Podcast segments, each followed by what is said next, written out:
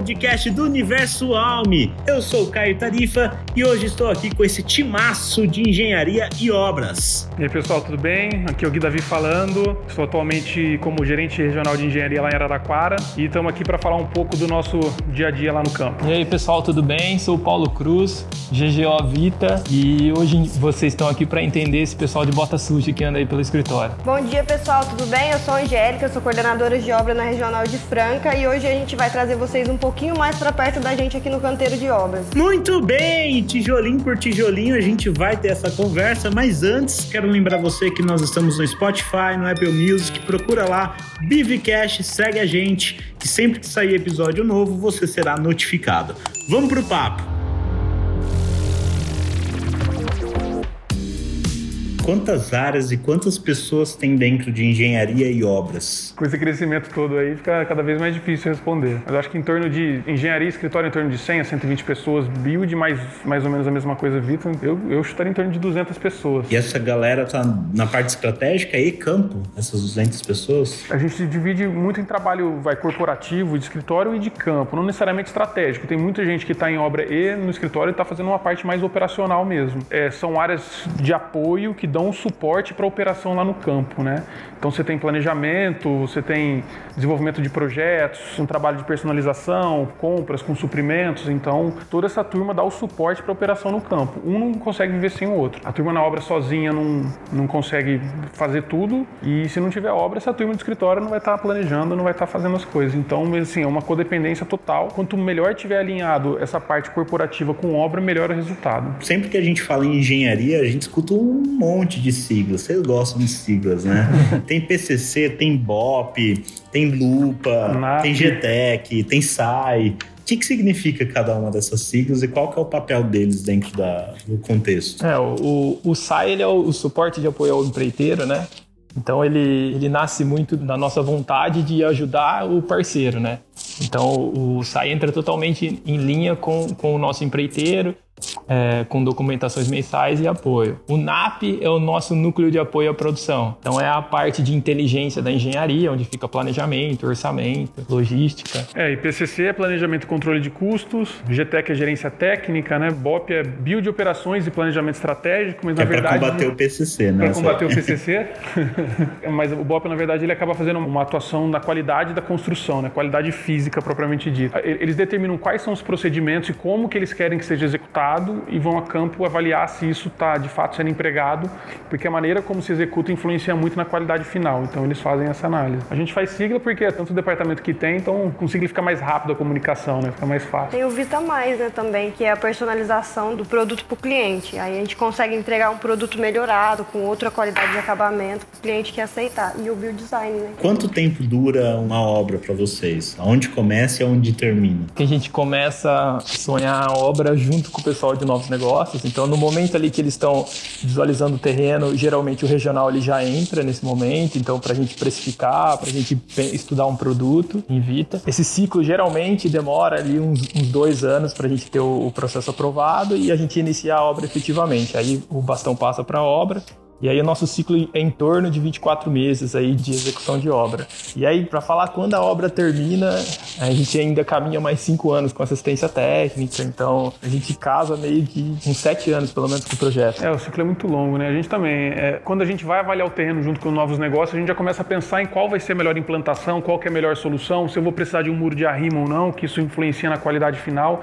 Então é isso, ela começa efetivamente a ser planejada a partir do momento que a gente está pensando em adquirir um terreno. A partir daí adquirir o terreno, desenvolve-se o produto, aí vai mais a fundo para dar todas as soluções técnicas e tentar otimizar o máximo possível o produto, mas ainda assim conseguindo entregar o valor para o cliente. E aí, passada a fase de lançamento, obras em build ela gira em torno de, sei lá, de 27, 28 meses até 33 meses. Acho que tem algumas obras menores com 24 meses. Como o Paulo colocou, assistência técnica por mais 5 anos pelo menos, né? Então, desde a concepção do negócio, desde a compra do terreno, já existe uma atuação da engenharia para opinar e já pensar em qual é a melhor melhor solução para a gente executar aquilo, ou às vezes até falar que aquele terreno não é bom porque ele não vai permitir a gente fazer uma boa fundação, ele vai se tornar inviável e a gente acompanha até o pós, né? Depois da entrega da obra, a gente está lá conversando com o cliente, atendendo assistência técnica, fazendo alguns aprimoramentos para alguns empreendimentos, então esse relacionamento ele não acaba quase que nunca, né? Então quando vocês é, compram um terreno, quando a área de novos negócios faz essa prospecção e, e vocês estão juntos, vocês têm que imaginar então um produto para daqui 10 anos, 8 anos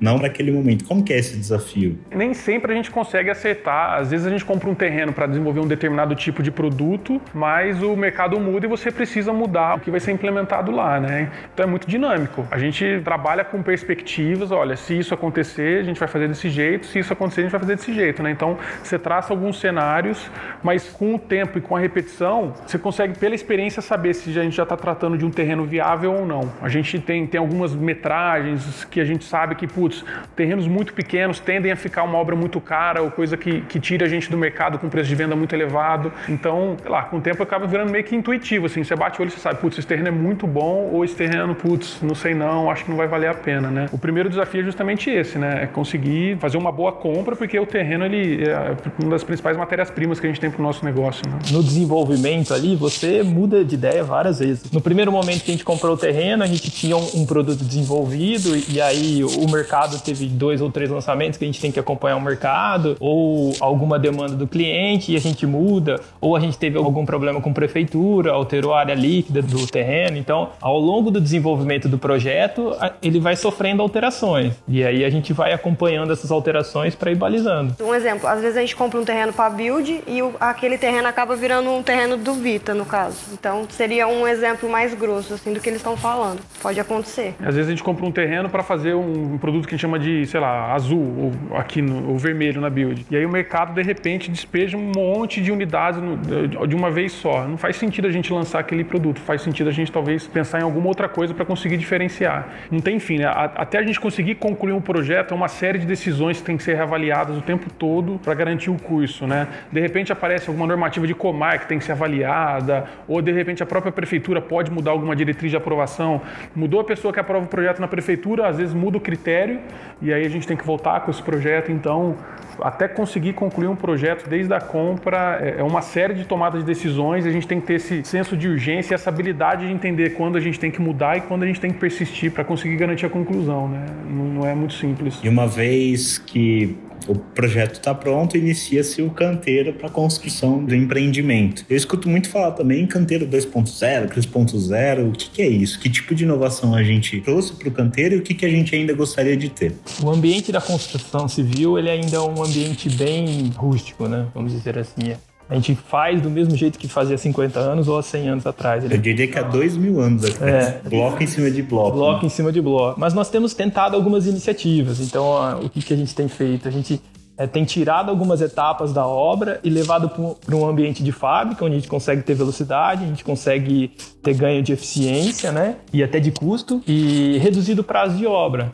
Então, a gente tem tentado os kits elétricos e hidráulicos, a gente tem as vigas pré-moldadas, as lajes pré-moldadas que a gente tem feito. Então, é, é levar para um ambiente de fábrica, que é mais controlado e tem toda a garantia e com redução de prazo. E aí a gente já vem surtindo efeito nas nossas obras e em redução de prazo em algumas obras. Então, você está tirando o canteiro da obra. Tirando o canteiro da obra e levando ele para uma indústria, um ambiente controlado, com maquinário, né? Então, eu tive a oportunidade de visitar a Caterra lá na, naquela imersão que a gente fez para o Vale do Silício uns dois anos atrás. Eles têm 100% industrializado. É, assim, é maravilhoso o que eles fazem, né? Então, é, é, eles encaram aquilo como se fosse uma, uma, indústria mesmo, né? E não uma operação de construção igual a gente tem. E tem diversos benefícios em cima disso. É, da mesma forma que os carros têm um chassi padrão, por exemplo, e fazem vários modelos de carro dentro daquele chassi da mesma plataforma, eles conseguiram fazer uma mesma estrutura padronizada para empreendimentos de baixo e de alto padrão. O que muda é o acabamento. Essa padronização ela traz um, um ganho gigantesco de de custo, né? E eles conseguem produzir tudo em ambiente de fábrica, coloca isso em caminhão, chega e só faz uma montagem no local de uma forma muito mais rápida, com assistência técnica praticamente zero, né? Então, além dessa produtividade que você tem do ganho de qualidade, eles entregam um valor muito forte que é ganho de escala. Então, eu, incorporador, Eu não preciso aumentar cinco vezes o número de funcionários que eu tenho comigo. Se eu contrato uma indústria, eu só coloco pedido, a indústria vai e entrega, né? Então, isso acho que é o, o limite para o nosso mercado, né? Fazer uma construção 100% industrializada.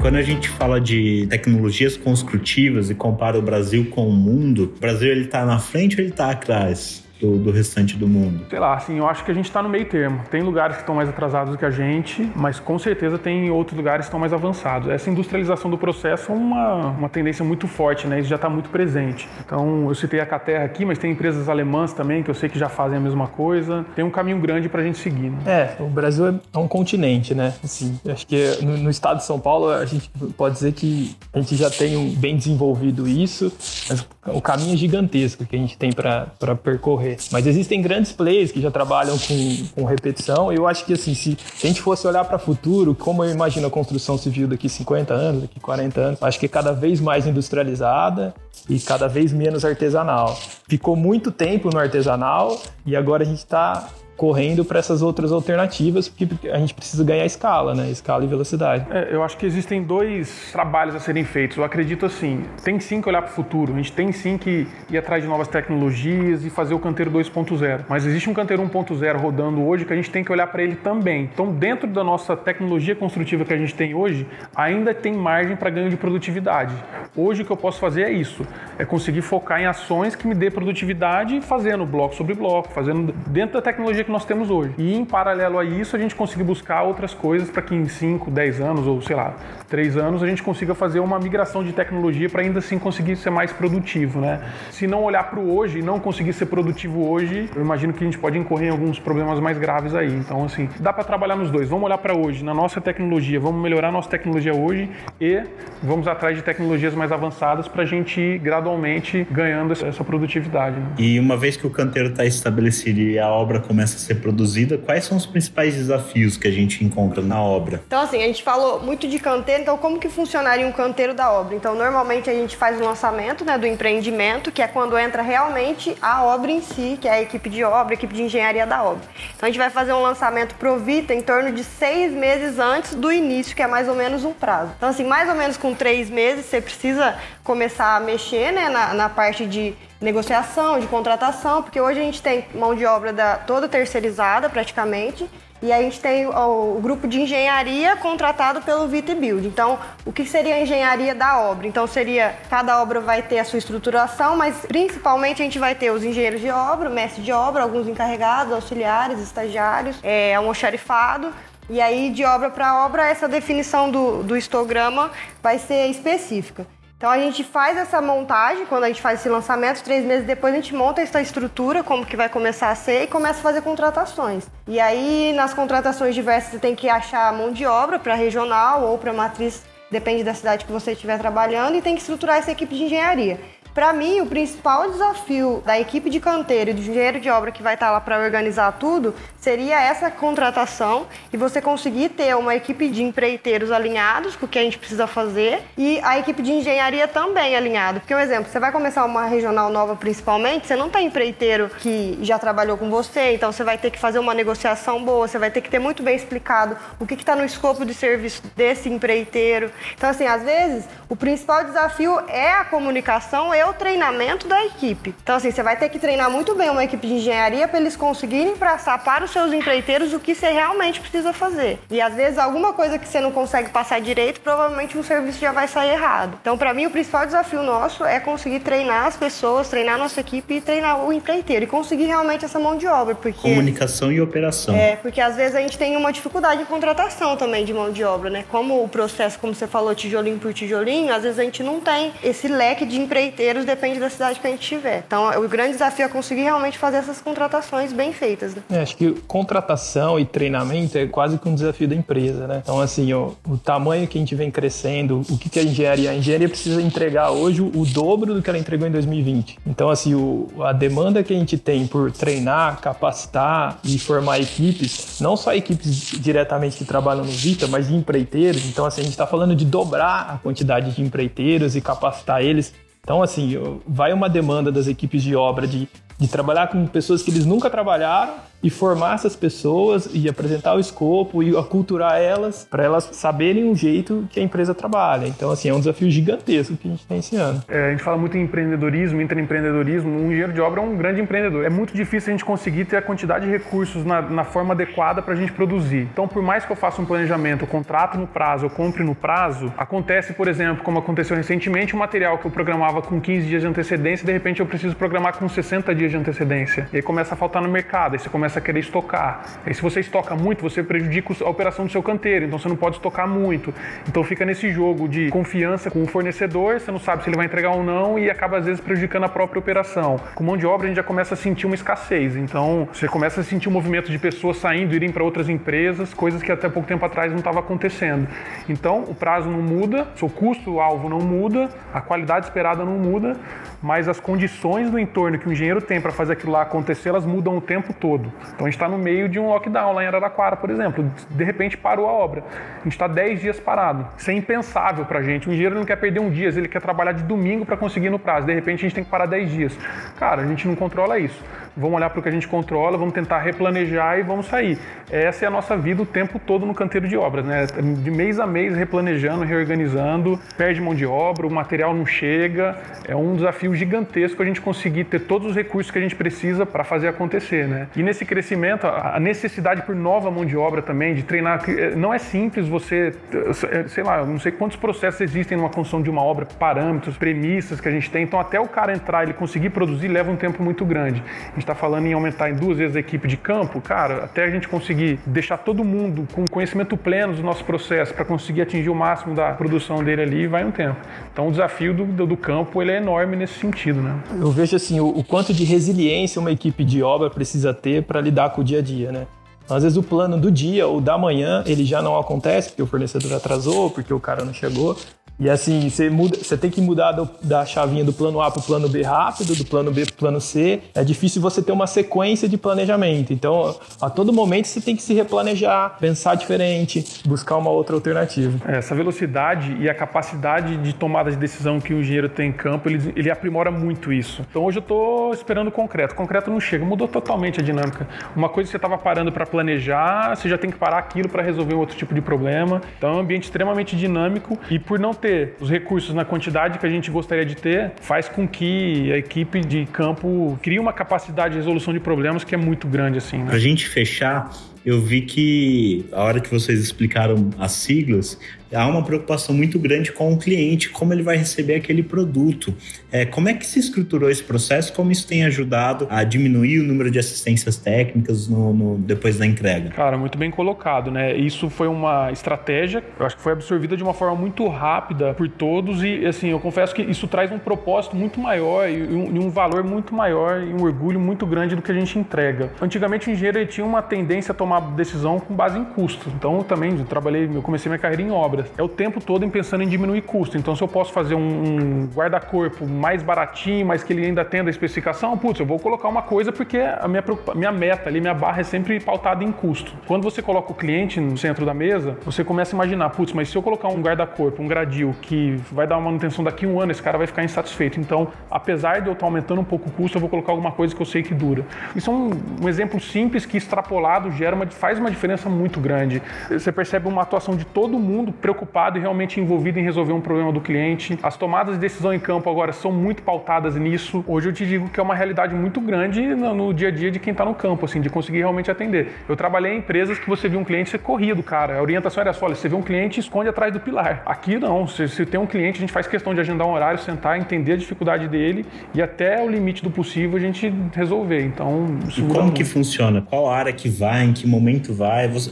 A ideia é que a gente faça vistoria pelo cliente, uma pré-vistoria. A gente tem uns processos de vistoria de padrão de qualidade de entrega. Isso a gente já faz, isso subiu muito a barra, a gente tem entregue empreendimentos com uma qualidade muito legal. Mas o principal canal de acesso acaba sendo via Dext ou via assistência técnica, né, num, num pós-entrega. E aí eles olham, Guilherme, aconteceu tal coisa, o cliente está querendo tirar uma dúvida, a gente agenda um horário e conversa com ele. Ou é, já teve caso de um cliente que ele gostou da grua que a gente colocou no empreendimento e queria falar com o engenheiro para ver como é que funcionava a grua. Não, vou te passar o contato do engenheiro, liga lá para ele, vai lá e vê como é que funciona.